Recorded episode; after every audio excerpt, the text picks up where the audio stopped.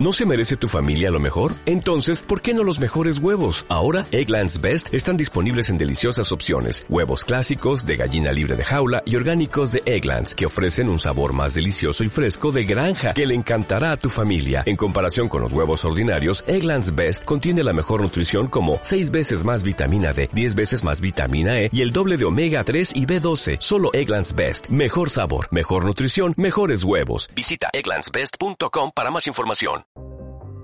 Cuenta Andrés Barba en el libro La risa caníbal que en 1935, mientras se proyectaba en el MoMA El triunfo de la voluntad de Leni Riefenstahl, alguien se descojonaba a dos manos al fondo de la sala.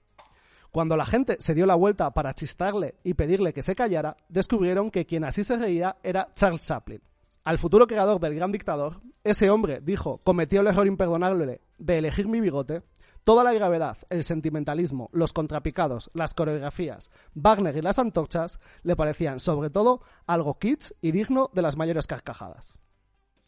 Como descubriréis enseguida, esta anécdota que os acabo de contar no va a aportar absolutamente nada a los argumentos que desarrollo a continuación. Pero me parecía tan absolutamente preciosa, tan absolutamente deliciosa, incluso si no es verdad que no he podido resistirme a meterla con calzador y compartirla con todos vosotros y vosotras. En otro punto del libro nos viene a decir el autor que en una esfera pública tendente al sentimentalismo, el sentimentalismo, ya saben ustedes, esa cosa con la que ¡pimba! le cierras la puerta de la esfera pública en las narices a los y las demás, no es casualidad que la cosa del humor resulte tan problemática.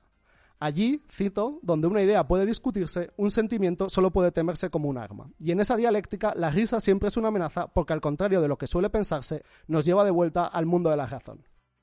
Siguiendo con los problemas de lo sentimental que inauguramos hace unos capítulos, nos preguntamos sobre la nostalgia, sus peligros y sus potencias. ¿Nostalgia? ¿Cool o culo? El problema es quizás aspirar a tener respuestas definitivas y absolutas.